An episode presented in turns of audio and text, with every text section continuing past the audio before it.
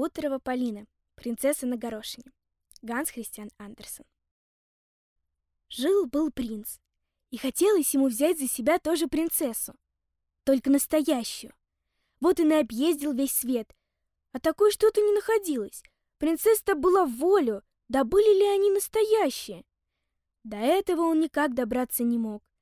Так и вернулся домой ни с чем и очень горевал. Уж очень ему хотелось достать настоящую принцессу. Раз вечером разыгралась непогода. Молния так и сверкала, гром гремел, а дождь лил, как из ведра. Ужас, что такое!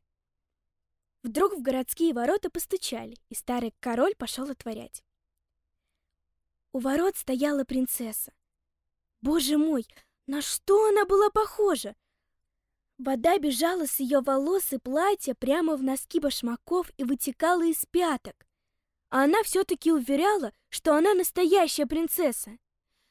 «Ну, уже это мы разузнаем», — подумала старая королева, но не сказала ни слова, и пошла в спальню.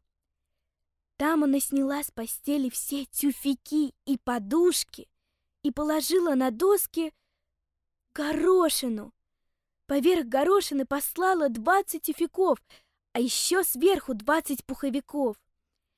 На эту постель и уложили принцессу на ночь. Утром ее спросили, как она почевала. «Ах, очень дурно!» — сказала принцесса. «Я почти глаз не сомкнула. Бог знает, что у меня была за постель. Я лежала на чем-то таком твердом, что у меня все тело теперь в синяках. Просто ужасно!» Тут-то все и увидали, что она была настоящей принцессой.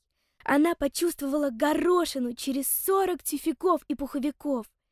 Такой деликатной особой могла быть только настоящая принцесса. И принц женился на ней. Теперь он знал, что берет за себя настоящую принцессу, а горошину отправили в кунсткамеру. Там она и лежит, если только никто ее не украл.